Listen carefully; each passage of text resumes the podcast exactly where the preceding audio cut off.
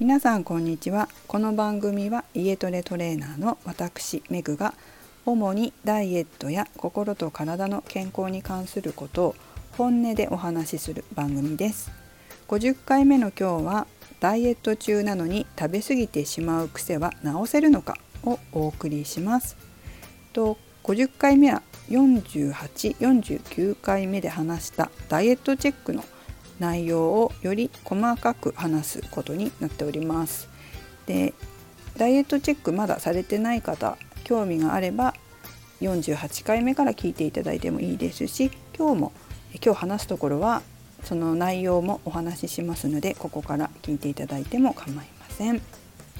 では早速いきたいと思います。今日はですねタイトルにもありましたように食べ過ぎてしまう。つまり食事の量の問題を取り上げていきます。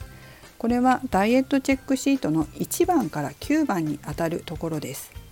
実際にこちらがどういう内容だったかというのを読み上げていきますね。1番食べ過ぎて気持ち悪くなることがある。2番食べ過ぎじゃない？と人から言われることがある。3番お腹がいっぱいになるまで食べないと気が済まない。4番。お腹がいっぱいでも好きなものなら食べられる。5番。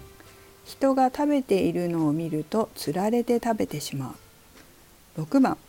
スナックなどのお菓子を1袋一度に食べてしまうことがある。7番。腹8分目がわからない。8番。年末年始や旅行の時には必ず太る。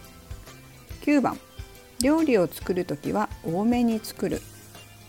この1番から9番の中にチェックが入った場合はダイエットしてても痩せない理由の一つに食事の量食べ過ぎに問題がありますよということになります。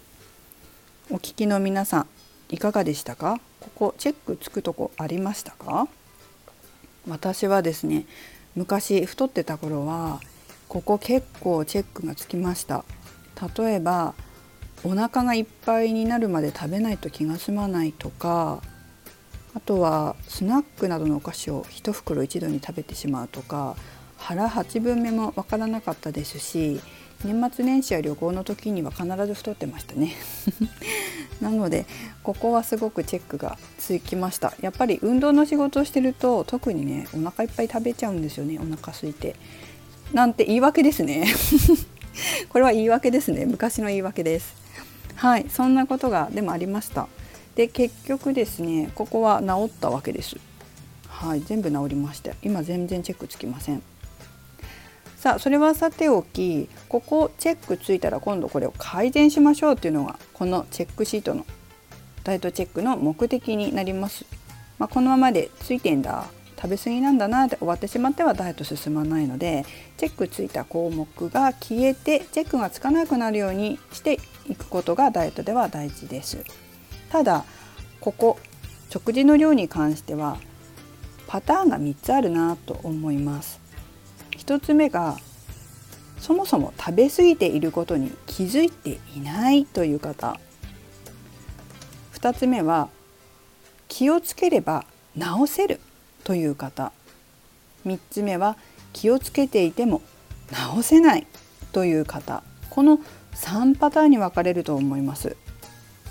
私もここにチェックがついて今治ったよっていう話をしましたけれども意識的に直せる項目もあったんですけど直せない項目もあったわけです。で例えばですねお腹がいっぱいになるまで食べないと気が済まないっていうのは例えばよく雑誌とかでもありますよね。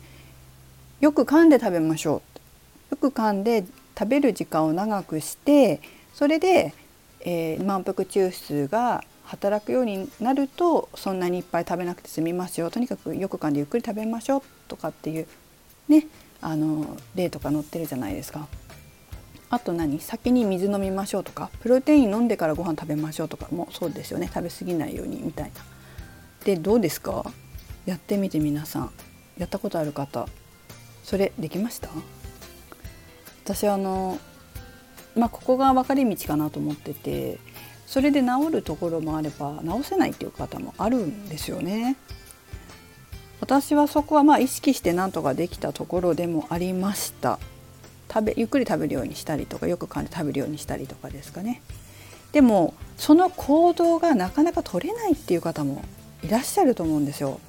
実際私が治らなかったのは実はお菓子を一袋開けちゃったら全部食べるっていうとこだったんですよ。それが何やっても全然治んなくて我慢できないんですよね今すぐ食べたいみたいなもう開けちゃったんだからもう食べないと気が済まないみたいなところがあってそれは最後まで直せないところでした。でどうしたかと言いますとやっぱりねここはメンタルだったんですよ。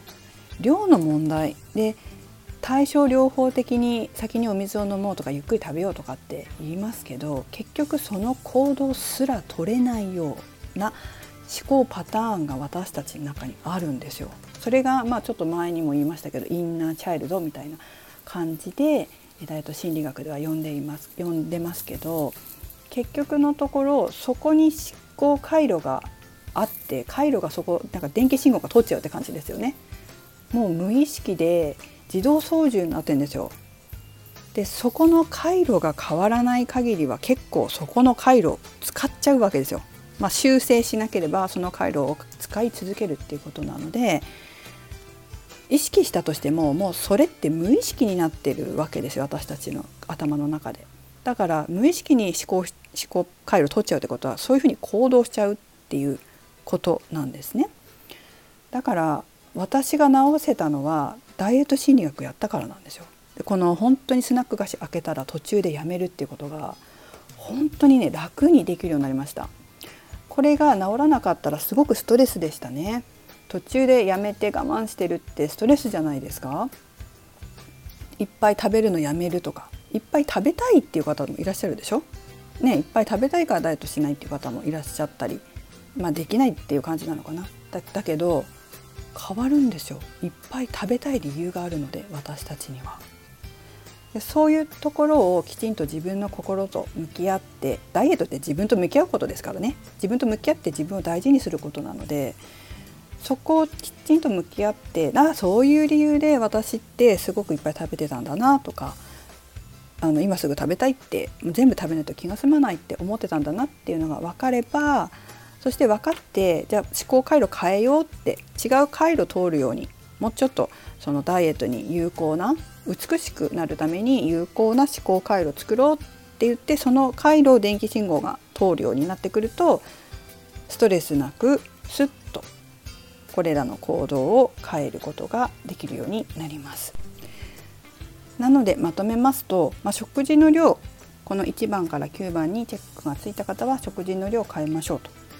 でまずは食べ過ぎていることに気づきましょう。で意識的に直せるなら意識的に直してチェックがつかないようにしましょう。意識的に直せないですごく悩んでるっていう場合だったらもうダイエット心理学とかでえ心改善しちゃった方がストレスなくやめることができますよっていうお話を今日はしたいとして終わりたいと思います。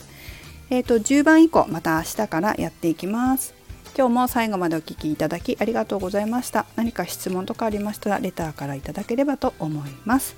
それではメグでした。